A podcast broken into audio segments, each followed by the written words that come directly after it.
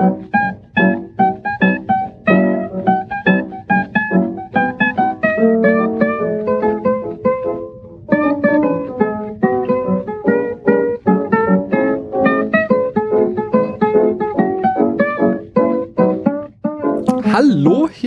der Daniel und ich habe heute schon wieder jemanden aus der Wiederaufführung bei mir und es ist schon wieder der Christian. Hallo Christian. Ja, hallo Daniel. Schön, dass ich auch noch ein zweites Mal beim Horror Oktober vorbeischauen durfte. Ja, ihr seid äh, hier Dauergäste im Horror Oktober. Das ist so super. Ich, so, ich, ich rede ja eh gern mit euch und dann äh, ja auch noch hier über alte Filme oder heute ja gar nicht mal so alt, aber da da habt ihr immer sehr sehr viel zu sagen. Das ist sehr sehr schön.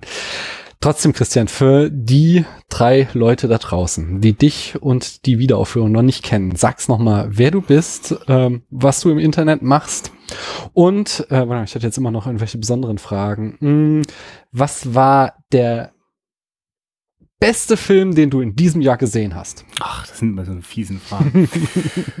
ähm, da komme ich gleich zu. Auf jeden Fall bin ich eine Hälfte von der von dem Filmpodcast Wiederaufführung. Die andere Hälfte ist der Max Roth und gemeinsam machen wir jetzt auch schon seit ein paar Jährchen die äh, ja, wir haben mal eine Weile lang wöchentlich gepodcastet. Jetzt gibt's mindestens einmal im Monat eine Aufnahme, äh, wo wir auch immer nur über einen Film sprechen und wir haben auch große Lust, äh, sehr alte Filme auszugraben oder vielleicht auch Filme, auf die jetzt keiner gekommen ist.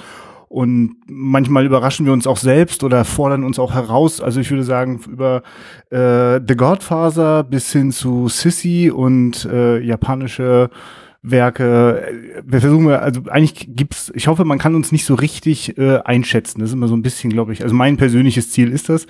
Und es gibt schon auch ein Herz für den, äh, fürs, fürs deutsche Kino und da wirklich so ein bisschen sehen wir uns wie, wie Archäologen, die so, äh, oder so Hobby-Archäologen vielleicht eher, die so ein bisschen unbeholfen äh, äh, an manchen Stellen ein bisschen was abklopfen oder Staub wegwedeln und neugierig sind, was es noch so zu entdecken gibt. Das Motto ist deswegen auch nicht von ungefähr alte Filme neu entdeckt.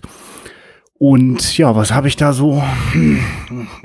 Ich muss ja jetzt nicht über den Podcast gehen. Ich will gerade, äh, weißt du was? Äh, muss ja nicht der Beste ja, sein. Irgendwas, was du noch mal so herausheben würdest, was dir in Gedächtnis geblieben ist. Aber aus unserem Podcast jetzt, ja, nicht was ich Ja, sonst. zum Beispiel. Nein, dann können die Leute es gleich nachhören. Ja. dann, dann, dann tease ich mal was an, was noch nicht veröffentlicht worden ist, weil ich freue mich schon ganz doll drauf. Ich habe ja eben gerade schon angedeutet, dass äh, manchmal wir auch viel öfter senden und zurzeit ist es das so, dass äh, Max einfach äh, enorm motiviert ist und scheinbar alle 13 Filme, die er sich auf seine Horror-Oktober-Letterbox-Liste gepackt hat, auch alle solo einzeln zu besprechen oder manchmal auch mit seiner Frau. Ähm, wenn der damit mal fertig ist, dann wird eine Folge veröffentlicht, die liegt schon seit ein, zwei Wochen bei mir auf Halde. Da war ich mich mit dem Nils von der Cine Couch in Hamburg und wir haben dort äh, The Killer äh, von John Woo auf 35 Millimeter wiedergesehen und vor allem haben wir dort auch den Ralf Umart getroffen, einem Autoren, der damals zum Beispiel für die Cinema regelmäßig geschrieben hat, auch äh, eine der wenigen deutschen äh, Auseinandersetzungen mit dem Hongkong-Kino der dieser Zeit, dieser 90er, 80er, 90er Jahre. Und ähm, genau, mir fällt gerade ein, Hard Boiled haben wir geguckt, aber The Killer. Sagen, ja, ja, ja, das stimmt. Ja, ja, ist gut, ist gut, dass du das ja, ja mir fällt. Warum ich diese beiden Filme verwechsel, das kann man vielleicht dann auch nochmal nachhören. ähm, und das war auf jeden Fall nochmal wieder ein schönes Erlebnis. Sehr nah äh, an dem, was so mich, ähm, ich versuche jetzt gerade nicht zu vermeiden, nicht schon wieder was von meiner 13-jährigen Jugend, die scheinbar immer nur mit 13 Jahren zu tun hatte. aber also, das hat auf jeden Fall äh, wahnsinnige Anziehungskraft gehabt, das Hongkong-Kino. Und das ist auch also ganz schön ähnlich bei einem anderen Film aus den frühen 90ern, wie von Peter Jackson, aber da kommen wir ja gleich noch zu.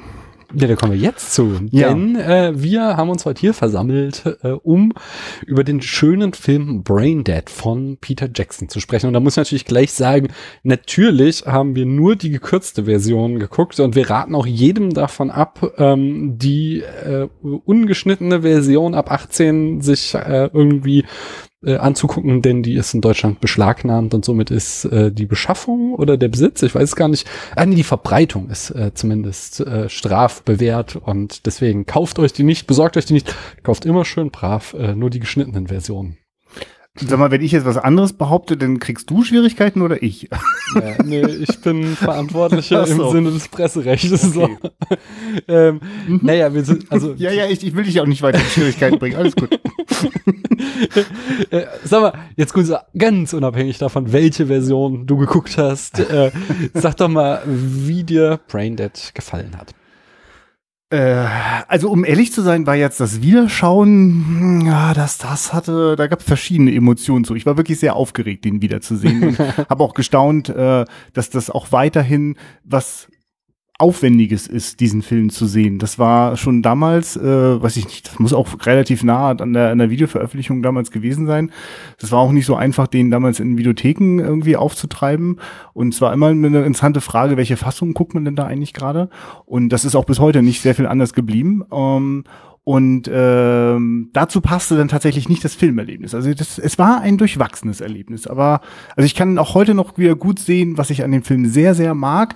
Ähm, aber es gab auch Momente, wo ich dachte, ach ja, ein frühes Werk von Peter Jackson.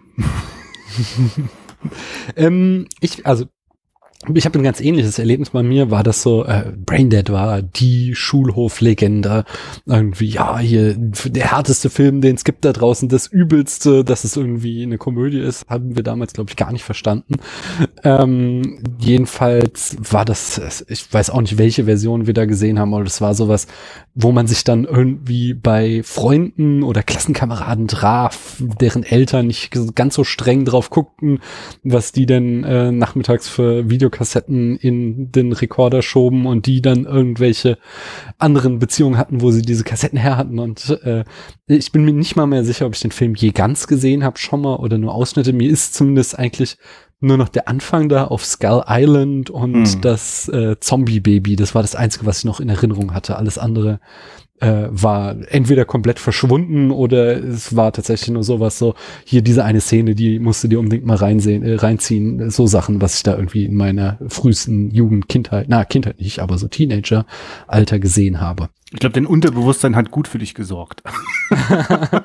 Meinst du, ich habe mehr gesehen, aber alles verdrängt. naja. Und äh, jetzt so beim Wiedersehen, ich hatte sehr, sehr, sehr viel Spaß. Ähm, wobei ich muss sagen, so ganz zum Ende hat tatsächlich so eine Ermüdung dann bei mir mhm. eingesetzt, wo ich dann auch irgendwann dachte, oh ja, jetzt ist auch mal gut. Mhm. Ähm, also wenn er dann mit dem Rasenmäher reinkommt, ist es zwar noch mal so ein Yeah, was geht ab Moment, aber äh, dann diese Szene geht irgendwie zehn Minuten oder so da denkst du ja noch irgendwann so, ah ja, jetzt habe ich wirklich genug Gekröse gesehen. ähm, sie haben da, da, da habe ich einen schönen Fun-Fact noch gefunden. Sie haben da 20 äh, Liter Ahornsirup als Blut äh, pro Sekunde in dieser letzten Szene ähm, verspritzt und damit ist, gilt der Film auch noch heute als der blutigste aller Zeiten.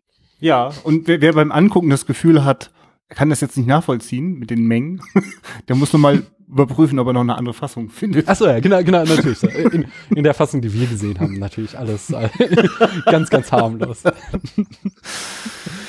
ähm, ich bringe mal so ein paar Eckdaten, wo ich ja schon so ja, mit äh, Fun Facts. Also äh, das Erscheinungsjahr ist das äh, Jahr 1992. Du sagtest das schon, Regie führte Peter Jackson der auch äh, schon mit seiner damaligen Frau Fran Welch äh, das Drehbuch geschrieben mhm. hat und zwar äh, auch noch zusammen mit Steven Sinclair, von dem auch die Idee zu dem ganzen Projekt stammte, äh, wenn ich das richtig verstanden habe. Steven Sinclair hat auch später bei Herr der Ringe irgendwie mitgewerkelt, also das ist ja schon so eine Clique. Genauso wie äh, den Schnitt, äh, also Kamera ähm, hat, glaube ich, oh nee, Kamera habe ich gerade vergessen. Ich glaube, ich war nicht, nicht jemand, der später noch wieder auftauchte, glaube ich. Genau, genau. Das war irgendjemand Unbekanntes, aber der Schnitt äh, stammt von Jamie Selkirk, äh, der seines Zeichens auch für den Herr der Ringe geschnitten hat und da auch den Oscar für gekriegt hat für die Rückkehr des Königs, meine ich.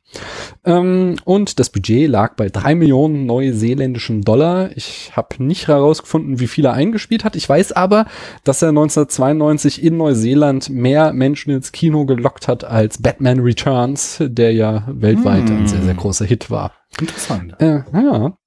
Äh, die Besetzung, da spielt Timothy Balm oder Balmy, äh, spielt Lionel, unseren Helden. Äh, Diana Penalver spielt ähm, Paquita, äh, sein Love Interest. Die Mutter äh, Vera Cosgrove wird von Elizabeth Moody gespielt und den ekligen Onkel Les, den spielt Ian Watkin. Ja, und das Genre, da sind wir irgendwo zwischen Horror-Zombie-Film, Horror-Komödie oder sogar Horror-Parodie.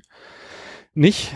Ähm, ja, äh, wir versuchen, den Film weitgehend spoilerfrei zu halten, wobei ich sage mal, der Film ist jetzt nicht einer, der von Spoilern lebt oder, oder von irgendwelchen krassen Twists, sondern äh, der so im besten Sinne des Wortes ein Fansblätter ist. Aber trotzdem, Christian, versuchen uns doch mal die Handlung in fünf Sätzen zusammenzufassen, ohne äh, den dritten Akt zu verraten ohne den dritten Akt zu verraten. ja, ja wobei genau genommen, ich weiß, besteht der Film, glaube ich, nur aus zwei Akten. Naja, das stimmt nicht. Ja. ja gut, also aus einem sehr langen dritten Akt. Äh, ähm, okay, ich verrate nicht, was mit Mutti passiert. Also äh, Lionel ist ähm, unsere Hauptfigur, hat, ähm, glaube ich, noch nicht so viele äh, Liebesabenteuer hinter sich, ist auch in fester Hand seiner sehr besitzergreifenden Mutter und äh, als ihm äh, sozusagen die Pakita äh, sozusagen schon fast schicksalhaft begegnet, als, als äh, ja, wie du es so schön sagst, das Love Interest, das ist, also es ist wirklich ein Film, der sehr formelhaft sozusagen so bestimmte Figuren so, so hinpackt, damit da was da ist, äh, was dann am Ende äh, aufeinander losgelassen werden kann. Äh, na, jedenfalls gibt es ähm, einen, ein, ein, ein Tierimport äh, aus Skull, Skull Island oder ich weiß gar nicht, wie das da genannt wird. Und ähm, die, äh, wer, wer immer von diesem Vieh gebissen wird, äh, der trägt ein Virus in sich, äh, der sich einerseits sehr schnell verbreitet und demjenigen, der gebissen worden ist, irgendwann zu einem ja, sehr mordlustigen Zombie macht, mit reichlich viel Persönlichkeit. Also die, die Besessenen sind immer noch so ein bisschen so eine übersteigerte Version von sich selbst, aber auf jeden Fall mit einem großen Bedarf an Fleisch, an Menschenfleisch. Und ja, dadurch gibt es ein entsprechend großes Desaster. ja, das ist doch sehr, Oder? sehr schön. Also, diese, also diese Anfang der Skull Island, da ist ja. äh, Peter Jackson, um das nochmal anzufügen, ja auch zweimal zurückgekehrt hin. Einmal äh, natürlich die berühmte Szene im Herr der Ringe, die, äh, die Rückkehr des Königs, äh, der, äh, der Pfad der Toten, wenn sie da, ah. äh, da diesen, diese Totenarmee äh, abholen wollen, wenn sie da, da steigen sie quasi wieder diesen Steinbruch hinunter, die unsere in diesem Prolog die beiden Zoo-Angestellten oder was das sind, habe ich vergessen, äh, auch hinuntersteigen. Und in King Kong äh, wird ja explizit Skull Island besorgt, äh, besucht und äh, ich habe gelesen, im, äh, äh, im äh, oder irgendwo auf dem Schiff soll auch eine Kiste rumstehen mit der Aufschritt äh, Sumatra Rat, Rat Monkey, also mm. der äh, äh, Rattenaffe, der hier für mhm. das Desaster verantwortlich ist. Ja, gleich, gleich, und da fangen wir doch mal mit an mit dem Film. Gleich am Anfang fand ich das schon so super, wenn die da, äh, also okay, natürlich auch so äh, latent äh, rassistisch, aber irgendwie dadurch, dass ja irgendwie Peter Jackson sich voll auf die Seite der Eingeborenen schlägt, auch wieder nicht. Es ist halt parod parodistisch überzogen, wie alles in dem Film. Du hast es eben auch schon gesagt, so die ganze Story äh, ist wie eine Soap Opera, auf der dann halt jede Menge Größe draufgepackt wurde. Ähm, jedenfalls, da, da sind dann irgendwie so zwei Typen, die diesen ähm, Affen von dieser Skull Island in den Zoo ähm, nach Neuseeland äh, verschleppen wollen und sie werden gestellt von so einem eingeborenen Stamm, der sie daran hindern will, weil dieser Affe verflucht ist und äh, einer von diesen neuseeländischen Männern holt dann so eine Permit, eine Genehmigung heraus und hält sie diesem Stamm unter den, äh, die Nase, sagt so, also ich darf diesen Affen holen, weil ich habe hier diesen Wischpapier, egal ob der verflucht ist oder nicht. Und ich finde, das, das da ist schon mein Herz aufgegangen, weil das hat so den kompletten Ton des restlichen Films gesetzt. Auf dem Niveau spielt sich alles ab. Es war einfach nur toll. Ja, und sollte es tatsächlich jemanden geben, der diesen Film sieht und vorher noch nie einen Horrorfilm mit Zombies gesehen hat, der kriegt dann auch wirklich alles, was er dazu wissen muss, erklärt. Also er weiß dann noch nicht genau, dass diese Zombie-Nummer nachher passiert, aber er versteht sofort, wer von äh, diesem Ding da gebissen wird, äh, ist äh, danach offenbar auch ein sehr gefährliches Wesen. Und es ist wirklich köstlich, wie auch diese Humorschiene Schiene da schon eingezogen wird. Ich persönlich finde ja, das ist äh, ein sehr, sehr großartiger Gag und eigentlich auch der beste von allen. Ich weiß, irgendwie kommt der Film für mich nie wieder. Also er hat viele sehr, sehr witzige und schöne Momente, aber diese, äh, diese, diese, diese diesen Dreiklang, wenn die äh, äh, sozusagen drei verschiedene Wunden an dem äh, äh Körper äh, sozusagen entdecken und jedes Mal das Körperteil abhacken. Äh, äh, ist es so, äh, ja, also ich weiß auch nicht, das hat, das hat, also das hat mich am Anfang habe ich gedacht, okay, genau, ja, ja, ja, das ist Braindead, das ist diese unglaubliche Mischung aus extremster Brutalität mit mit einem solchen Humor verbunden, dass man daran tatsächlich an solchen äh, absurden, widerlichen Spektakeln Spaß haben kann. Und äh, ja, eigentlich, eigentlich kommt der Film für mich nie wieder an diese, also dass es sozusagen so pointierend auf den Punkt kommt. So. Also weil da. Mhm da muss ich widersprechen. Es ja, gibt schon so ein paar, also meine Lieblingsszene ist ja ähm, allein die Szene mit dem Baby auf dem Spielplatz, die ja, überhaupt keinen Lass, Sinn ja, macht. Erzähl mal, erzähl mal, Papa Daniel, was dir da so durch den Kopf geht. also äh, es wird ein, im Laufe dieses Films äh, verlieben sich zwei Zombies ineinander ja. und haben dann auch bei jeder Gelegenheit und Ungelegenheit Sex und äh, daraus entsteht dann auch in Windeseile ein Zombie-Baby. Und äh, unser Held ähm, Lionel kommt aus, aus irgendeinem Grund, der halt so, also wird halt nicht erklärt, wie so vieles in dem Film nicht, aber nee. das, das ist man auch bereit hinzunehmen, denn das ist, also ich hatte nie den Anspruch, da irgendwie jetzt eine schlüssige Geschichte erzählt zu bekommen. Also es gibt einfach eine schöne Szene, wo Lionel auf die Idee kommt, er müsse jetzt mit diesem Zombie-Baby auf einen Spielplatz gehen. Äh, und das eskaliert natürlich dramatisch. Und, beziehungsweise eigentlich eskaliert es nicht. Es geht einfach nur so, dass das Baby ihm abhaut und Lionel dann drauf und dran ist, äh, sämtliche Menschen auf diesem Spielplatz vor diesem Zombie-Baby zu äh, retten, was dann immer wieder sehr bizarr auf alle anderen wirkt, wenn sie immer sehen, wie er dieses Baby brutalst misshandelt. Dabei versucht er halt nur, ja, es zurückzuhalten. Also, wie gesagt, das, die ist so durch die Szene und ich, ich habe da hab ich wirklich unterm Sofa gelegen und gelacht, weil die auch total, also, keine Ahnung, das, für mich ist das, das der absolute Höhepunkt des Films. Ja, ich, ich, gebe ist, ist, ich, ja, merke, ich merke, ja, Entschuldigung, nochmal kurz, ja, ich merke einfach, man kann es nicht nacherzählen. Das ist tatsächlich, äh, wenn man versucht, so einen übersteigerten Humor irgendwie jetzt in so einem Podcast nachzuerzählen, dann kommt das nicht, also es ist einfach langweilig. Man muss es gesehen haben. Ihr könnt einfach, müsst ihr darauf vertrauen, dass die Szene großartig ist. genau, und wer aber jetzt sagen, dabei zuhört und diesen Film noch nicht gesehen hat und jetzt kurz dachte, er ist, dass er sich nicht sicher ist, ob er darüber lachen kann, wenn so ein Baby da so vermöbelt wird, dann würde ich sagen, doch erst noch mal gucken und noch mal prüfen. Wenn aber dann immer noch kein Lachen einsetzt, auch Finger weg von dem Rest, weil dann wird's auch nichts mehr. Aber äh, ist, also ich finde auch, das, das ist natürlich eine, eine große Qualität von diesem Film ähm, aus diesen, also also das, also das ist ja kein Film, der sich, also oder ja, also geht's mir jedenfalls, kein Film, der auf die, keine Ahnung, der sozusagen ein, ein, ein Terrorfilm oder ein, ein, ein, ein äh, sozusagen eine großen Genuss an, an, an Folterdarstellungen oder ähnlichem, was du manchmal ja auch so an, also extreme Horrorfilme sozusagen, äh, mhm. können ja sozusagen mal verschiedene Anlässe nutzen, dann so blutig zu werden. Und äh, äh, eigentlich sucht Peter Jackson also die nächstbeste, absurde, äh, augenzwinkernde Situation. Und das, das macht es tatsächlich ziemlich vergnüglich, ja. Ja, ein, eine Situation, äh, die also genauso augenzwinkert ist, aber trotzdem sehr dramatisch, denn wird ja. in der eigenen Logik des Films und mich zu Herzen gerührt hat, ist, wenn äh, die Zombies dann quasi das erste Mal so richtig außer Kontrolle geraten auf dem Friedhof äh, und dann der äh, Priester auf den Plan tritt und äh, ihnen Einhalt gebietet mit den Worten I kick ass for the Lord und dann zum Kung-Fu-Priester wird und da die Zombies äh, wunderbar vermöbelt, aber dann irgendwann äh, dem, dem Ansturm quasi nicht mehr gewachsen ist und äh, ihn zum Opfer fällt. Und das, das fand ich tatsächlich, hat es mich ja irgendwie berührt.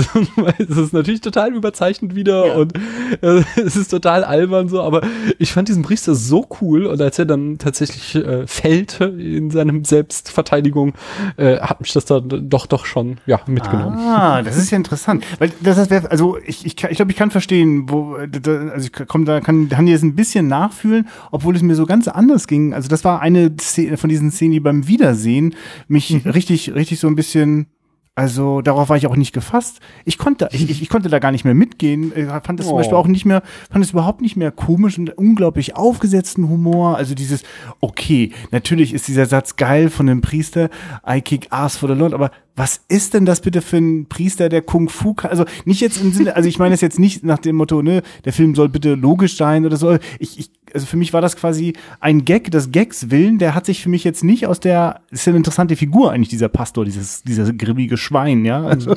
äh, äh, also da, da war ich irgendwie nicht drauf gefasst. Also da, da hat sozusagen den Charakter, den er vorher hatte, verlassen, um dann einen anderen witzigen zu machen. Und wie auch immer, äh, ich kann, verstehen, dass das sozusagen gut funktioniert. Äh, ich habe mich, ich wollte auch, dass das funktioniert, aber da habe ich so gemerkt, ja, äh, da hatte ich, da hatte ich eine, eine eigentlich eine sehr wohltuende, angenehme äh, Zuschauernaivität als Jugendlicher. Ich konnte, also, weißt du, das ist so, also die Szene war so ein bisschen so, wie wenn ich heute einen Bud Spencer-Film, den mich äh, damals wirklich extrem begeistert haben, wenn ich die heute gucke, dann bin ich richtig, also ich, ich hm. sitze eigentlich so mit leicht geöffnetem Mund ganz still da.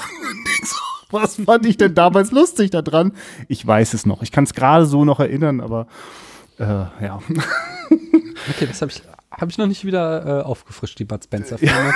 Vorsicht. Ähm, ich kenn, aber ich, ich kenne das Gefühl äh, tatsächlich auch so von alten Schätzen, die man auch mal äh, schreiend komisch fand und dann äh, sich ja nach Jahren fragt, warum eigentlich. Aber ja. im Grund hat mich der Film voll erwischt. Der hatte mich einfach zu dem Zeitpunkt, als der Pfarrer auftritt, schon längst abgeholt. Da gab so einfach wieder so, es, es war halt einfach weil er dir auch keine Zeit gibt, Luft zu holen und wirklich eine Absurdität sich an die nächste reiht, ähm, was vor allen Dingen halt in dieser Person des Lionels, der, der einfach so ein äh, liebenswürdiger Drostel ist, aber halt auch so hemmungslos überzeichnet. Ähm, das, das äh, ja, ich kann halt, ich bin da schon vollkommen mitgegangen. Ich weiß, davor gab es so zwei Szenen, die, die mich quasi weich gekocht haben. Das eine war, äh, wo ähm, äh, Pekita ist das, glaube ich, äh, die, die äh, sich bei Lionel beschwert, äh, Your mother ate my dog und er als Entschuldigung anbringt, äh, not all of it.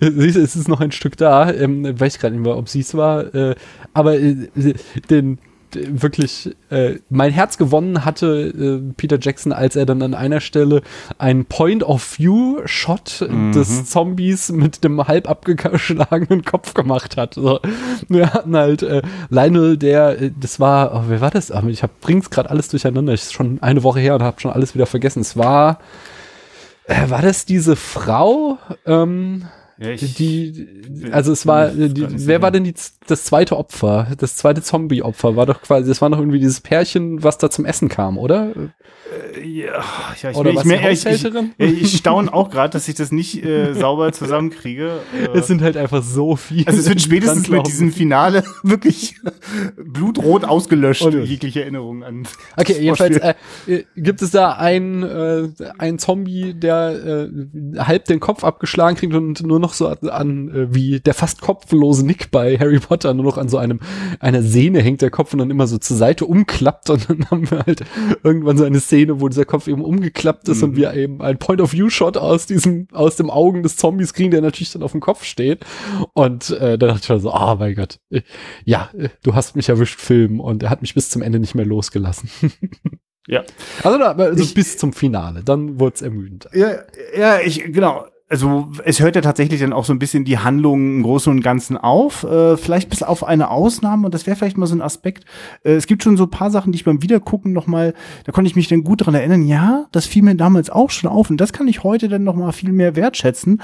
Und zum Beispiel mag ich total gerne, also ich bin, vielleicht will ich das kurz einschieben, weil das das vielleicht nochmal ein bisschen griffiger macht. Ich bin ein sehr, sehr großer Freund. Mich hat damals unglaublich umgehauen Heavenly Creatures von Peter Jackson. Mhm. Kennst du den? Äh, nee, kenne ich gar okay. nicht. Also ich habe aber schon von vielen gehört, dass der sehr gut sein soll. Genau, und, und den habe ich quasi gesehen, äh, noch bevor, äh, also ungefähr damals, also äh, vielleicht zwei Jahre nach seiner Kinoveröffentlichung. Und das war, glaube ich, gerade so am, am Horizont deutete sich schon an, oh Gott, oh Gott, da geht demnächst was ganz Großes mit Peter Jackson und Herr der Ringe. Das hat ja dann noch ein Weilchen gedauert, bis das dann überhaupt so weit kam. Ähm, aber noch bevor sozusagen dieser große Durchbruch kam, äh, The Frighteners hat irgendwie auch nicht wirklich groß Furore gemacht. Also bei mir gab es so ein, also ich habe quasi diesen Heavenly Ages gesehen und dachte, oh, das ist ein ganz, einer von den ganz großen so. Und mhm. hatte mich sehr überrascht. Und dann freue ich mich, dass in Braindead, äh, der äh, sozusagen ja scheinbar nur eine Parodie ist, dass der sich doch ein ganz schön geil und, und, und, und, und, und auf den Punkt inszeniertes äh, Familientrauma leistet. Ja, also und ich mag total, wie das noch in das Finale eingeflochten ist, sozusagen. Lionel gräbt sozusagen auf dem Dachboden seiner, seiner familiären Vergangenheit, um das mal jetzt dann spoilerfrei zu halten. Äh, nee, jetzt können, ich denke, an dieser so, Stelle jetzt, können wir dann jetzt so, auch so, den Spoiler-Part eröffnen und dann ah, darfst ja. du dich ungezügelt da reinbegeben. Ja, äh, ich ja, genau, aber ich trotzdem, also ich will jetzt gar nicht so sehr äh, mich verführen lassen, das im Detail zu erzählen, aber einfach nur äh, die die Rückblenden, äh, wie, wie, wie sozusagen äh, äh, die, die dieser Mord, dieses Unterwassergedrücke, äh, wie hat er das als Junge mit angesehen, was hat das mit ihm gemacht? Äh, also das sozusagen dieses große Finale, wenn er sozusagen noch mal ganz tief dorthin muss, wo er hergekommen ist, in den Bauch seiner Mutter, äh, um sich dann final sozusagen nochmal, also die Wiedergeburt ist auch sozusagen äh, die, äh, die Wiedergeburt und jetzt mit dem Trauma auch leben können, jetzt auch ein ganzes Leben ohne Mutter äh, genießen können, nicht mehr sozusagen in diesem Schatten stehen zu müssen. Das, also im Grunde genommen ist das an der Stelle ganz kurz leuchtet das so auf, dass Peter Jackson und, und Fern Walsh sehr bewusst ist, du kannst nicht einfach nur einen haha witzigen, krassen Splatterfilm mit dollen Effekten machen. Es wäre schon geil, wenn es auch was, also wenn sozusagen das Herz deiner Charaktere wirklich schlägt und wenn es wirklich etwas gibt, äh, äh, was man davon hat, wenn man am Ende überlebt hat. So und, und das, das mochte ich sehr gerne, dass das auch drinne steckt. Also wirklich noch ziemlich unterentwickelt und ein bisschen, äh, äh, äh ja, vielleicht auch ein bisschen sehr vereinfacht, äh, aber ich, ich mochte, dass das da ist. Das ist interessant, weil das hat mich wiederum jetzt komplett kalt gelassen. Ja. Das war, so, äh, war, also es hat mich jetzt auch nicht irgendwie negativ ja. äh, gestimmt und das, das fällt jetzt irgendwie da raus. Aber ähm, zu dem Zeitpunkt des Films war ich halt schon längst auf so eine äh, ironisch amüsierte Art abgetriftet, ja. dass er mich da jetzt nicht nochmal in irgendeiner Form emotional abholen konnte mit dieser Szene. Äh, zumal das ja ähm, schon mitten in diesem Showdown ist, äh, wo, wo halt wirklich die Kacke am Dampfen ist und ich ja einfach mit meiner Konzentration und meiner Aufmerksamkeit an anderen äh, ja, äh, Erzählsträngen gefangen war und das tatsächlich so, ja, da habe ich so zur Kenntnis genommen, aber hat mich jetzt nicht in irgendeiner Form berührt. Ja, und äh, das ist das Tolle an Heavily QHs, dass, äh, dass das Verhältnis sehr ausgewogen ist, mal abgesehen davon, dass es dort nicht so ein großes Blätterfestival gibt. Äh, aber es gibt dort auch eine interessante ähm, surreale Ebene, in der auch einige extreme Dinge passieren. Ähm, aber äh, bei Braindead ist es natürlich wirklich so. Also äh, eigentlich ist quasi jedes, jede nächste Splatter-Szene äh, buhlt ja um maximalste Aufmerksamkeit, weil es wieder was Unglaubliches zu sehen gibt, von dem man dachte, dass man das so bestimmt niemals zeigen kann. Und ich würde da jetzt an der Stelle auch unbedingt nochmal reinwerfen, ich finde das ja sehr interessant, dass, jetzt komme ich glaube ich gerade auf den Namen nicht, wie heißt der, der, der krasse Production-Designer und Effekt-Heini aus, aus Herr der Ringe? Der ist ja hier auch verantwortlich gewesen für die ganzen äh, Make-up-Effekte. Ähm, Stephen mhm. Taylor oder ich weiß nicht, ich weiß den, ja. weiß den Namen nicht, aber das ist dieser Weta Workshop. Ja, ja, genau, der den später diesen Weta Workshop gemacht hat. Genau. Und das ist auch wirklich ah, verdammt geil. Also ich habe wirklich jetzt beim Wiedergucken auch einige äh, Momente entdeckt. Also das war dann eher, wie ist es inszeniert, wie läuft die Kamera, wie wird geschnitten. Äh, den Effekten haben wir uns damals nicht getraut. Aber ich erkenne sozusagen, weil wir ja hier auch schon über Wage on Stage gesprochen haben, ich mhm. erkenne sehr, sehr genau wieder, oh ja, wir haben uns sehr stark inspirieren lassen. Es gibt einige Momente, wenn die Zombies wieder aufwachen und so Richtung Kamera Kamera schnell und so denken, oh ja, genau, das, das fanden wir halt damals schon ziemlich effektiv bei the Jacks, das haben wir dann einfach genau so gemacht. Ähm, aber was hier an äh, äh, äh, blutigen Spezialeffekten zu sehen ist, finde ich wirklich total beeindruckend. Also ich weiß, dass ich mir das damals auch sehr, sehr genau angeguckt habe auf meiner Videokassette, das, weil das wirklich faszinierend ist. Also es ist natürlich manchmal wirklich extrem abscheulich, ähm, aber es hat also eine, eine ich weiß auch nicht. Also ich, ich gucke oft äh, sozusagen äh, äh, sehr blutige äh, Filme, bei denen ich denke, Leute, da hättet ihr jetzt auch noch ein bisschen mehr äh, sozusagen Aufwand investieren können, dass ich jetzt nicht sofort, ja, also dass das sozusagen sich sehr schnell verrät. So und ich finde einige von den Effekten wirklich geil. Ja, ja, das, das sieht wirklich gut. Also es ist gut gemacht einfach. Sieht, man sieht, dass äh, das Team, was dahinter stand, auf jeden Fall kompetent war. Ja.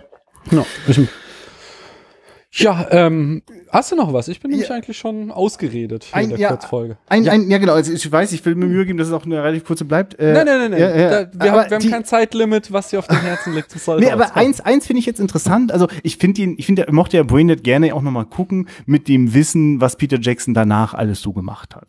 Und mhm. äh, ich fand das sehr interessant, dass ähnlich wie bei King Kong es auch im Braindead offenbar ein großes Interesse und eine Neugier gibt daran, eine äh, noch nicht allzu lange ver vergangene Zeit wieder auferstehen zu lassen, mit gehörigem Aufwand, wie auch im Braindead, der auf natürlich noch wahrscheinlich beschränkte Mittel hatte. Äh, aber gibt es, äh, ich weiß nicht, sind das die 50er Jahre, sind das die 30er Jahre? Was würdest du sagen? 50er soll es sein. Ah ja, okay, ja. genau.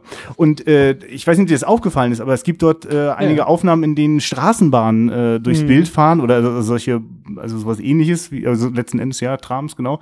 Ähm, das sind dann oft Modellteile, äh, weil die fahren da gar nicht in Wirklichkeit. Und es gibt einige krasse Aufnahmen, in denen, also äh, wo sozusagen im Vordergrund eine Miniaturstraßenbahn fährt, die einfach ganz dicht an der Kamera ist und äh, 20 Meter weiter äh, läuft Lionel gerade die Straße mhm. entlang und das ist dann halt einfach von der Perspektive so zusammengeschoben. Also da passieren sozusagen äh, Effekte, wie äh, äh, gerade im ersten Herr der Ringe Teil Peter Jackson auch mit großer Freude noch gemacht hat, dieses in der Kamera die Dinge hineinbauen mit den Größenunterschieden da äh, bei Herr der Ringe war das so. Mhm. Ähm, und äh, so wie er halt in King Kong diese Lust hatte an äh, diesen, ja, an dieser Ausstattung, wenn ich sozusagen einen Film in einer vergangenen Zeit erzähle. Und aber das macht der Film ja quasi ohne Not, äh, sondern es scheint mir eher so ein, ja, so eine Obsession, eine Faszination von Peter Jackson zu sein. Und das habe ich auch sehr gemocht. Also, äh, ja, ist mir einfach auch. Ja, ich, ich fand es auch. Also ich fand es fantastisch, dass äh, wir hier bei so einem kleinen budgetierten äh, Film, äh, der sicherlich auch noch viel ja einfach in seine Splatter-Effekte stecken musste, er sich trotzdem noch mal quasi die extra Meile geht, daraus so ein Period-Pick zu machen. Und ich hatte mich tatsächlich gefragt, ob diese Trams da heutzutage einfach immer noch durch Neuseeland fahren. Ähm, so hier zum Beispiel in Frankfurt haben wir äh, so uralt Trams, die sie immer wieder rausholen, wenn die Leitungen vereist sind, weil dann die neumodernen, äh, also neumodischen Straßenbahnen fahren dann nicht mehr, dann kommen immer die alten zum Einsatz. Und so dachte ich mir, vielleicht haben sie die da auch noch so, aber wenn sie das mit Modellen gemacht haben und perspektivischer Verzerrung, ist ja äh, wirklich, wirklich geil. Ja. Also es gibt immer, es gibt ein, zwei Einstellungen auf eine komplette Tram, allerdings auch da fehlt der Boden und ich nehme fast mhm. an, dass das Ding dann gerade auf einem LKW da irgendwie langgezogen wird, immer wenn sie direkt drauf oder abspringen. Äh, aber wenn es Totalen sind, sind es immer Modelle und einmal gibt es auch eine richtig lustige Aufnahme, die musste ich dann zurückspulen. Ich dachte, Moment, habe ich das gerade richtig gesehen. Da fährt dann äh, die, die Tram auch gerade auf einer Spur, wo sie, wenn das Bild noch eine Sekunde länger stehen würde, sie direkt ins Modellhäuschen reingefahren wäre. Also, da ist auch so ein bisschen Anarchie und Freude mit drinne. Ähm, und das hat auch ein bisschen was so diese, dieses Erfindungsreiche so, äh, also also es gibt ja hier sozusagen keinen einzigen digitalen Effekt in diesem Film. Und es mhm. gibt einige Aufnahmen, in denen zum Beispiel wird jemand, äh, also ich sehe ein Porträt, eine Nahaufnahme von einem Gesicht und dann wird dem die komplette Gesichtshaut abgezogen. Und äh, das scheinbar ohne Schnitt, was ja nicht gehen würde, weil erst ist es offensichtlich noch ein Mensch und danach ist es die Puppe, der, der die Gesichtshaut fehlt. Und da wird dann in dem Moment geschnitten, wo dann äh, die, die, die wackelnde äh, der Arm und die Hand, die so einmal durch das mhm. Kamerabild wischt. Und das sind immer die Momente, in denen dann umgeschnitten wird. Und so wimmelt es vor ganz vielen, ähm, ja, also äh, quasi, wie inszenieren wir, also, das, also in der Kamera, dass es schon alles da ist und äh, wir nicht noch irgendwie aufwendig irgendwelche äh, nachträglichen Dinge machen müssen, die die Zeit und Geld kosten. Und das, das fand ich sehr, also da sind viele erfindungsreiche äh, Dinge drin. Es erinnert mich auch sehr, ich weiß nicht, kennst du den, den Bad Taste, den, den ersten großen von Peter Jackson? Ja. Genau, nee, genau den habe ich äh, während des Studiums dann irgendwann mal gesehen. Genau, und der hat ja, also der hat sozusagen auch äh, der ist ja noch völlig wahnwitziger, also mit einer 16 mm Kamera, die man nur 30 Sekunden lang gelaufen ist, weil sie selbst aufgezogen war.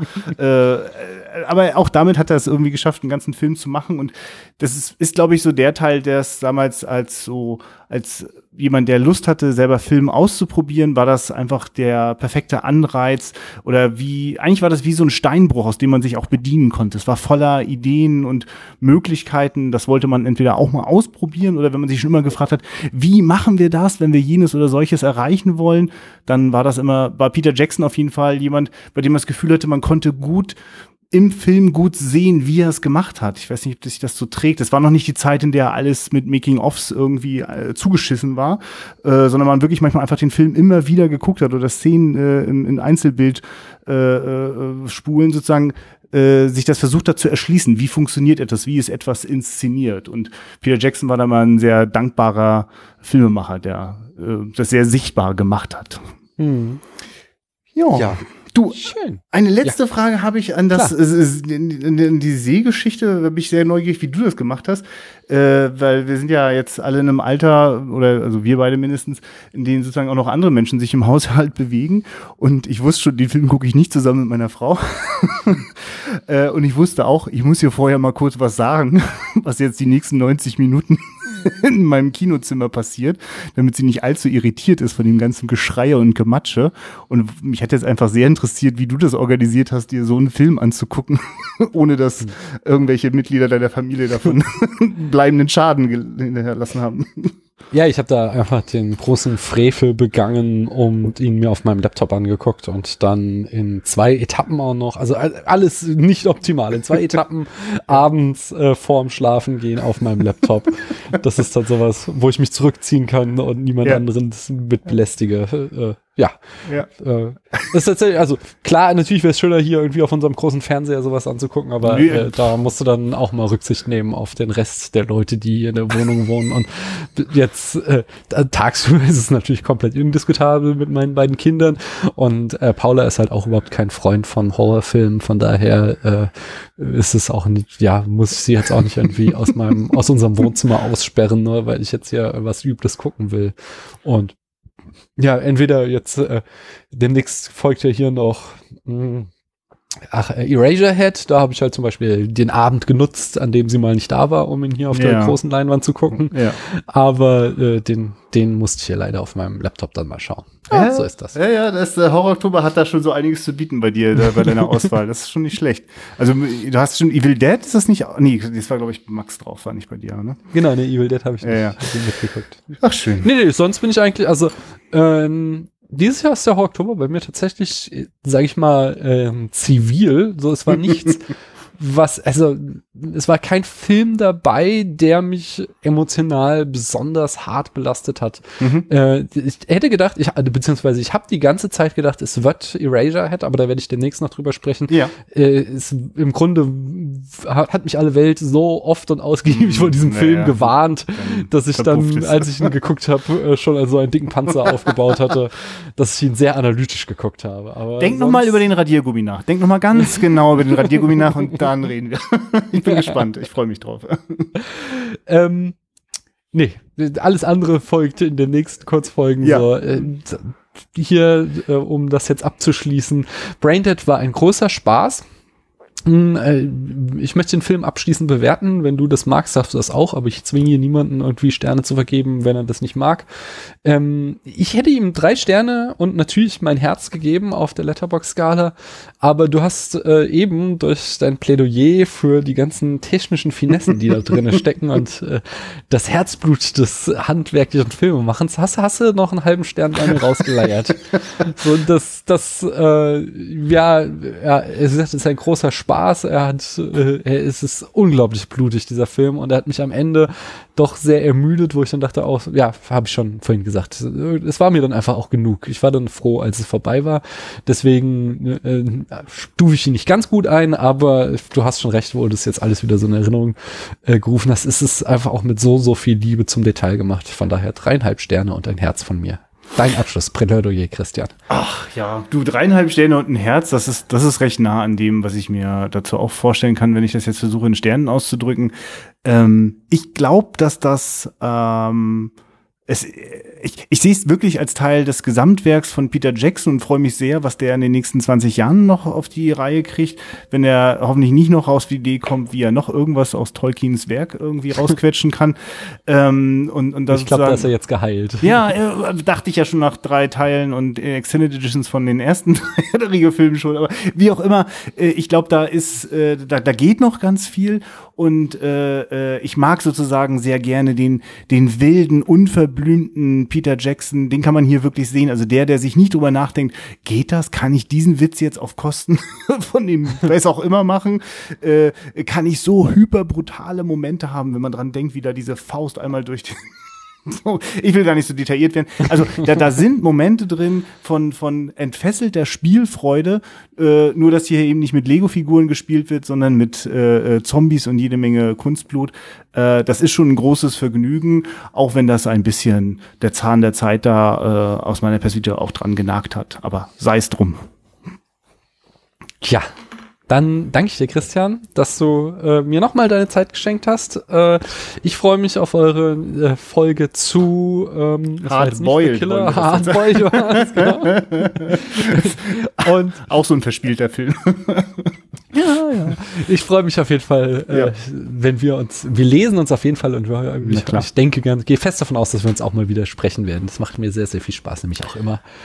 Ähm, ja, Du. Ich sag Tschüss und danke an unsere Zuhörer, dass ihr äh, mir und Christian und uns eure Zeit geschenkt habt und schaltet auch demnächst nochmal ein, wenn es dann nochmal heißt Hau Oktober hier. Tschüss. Auf Wiederhören.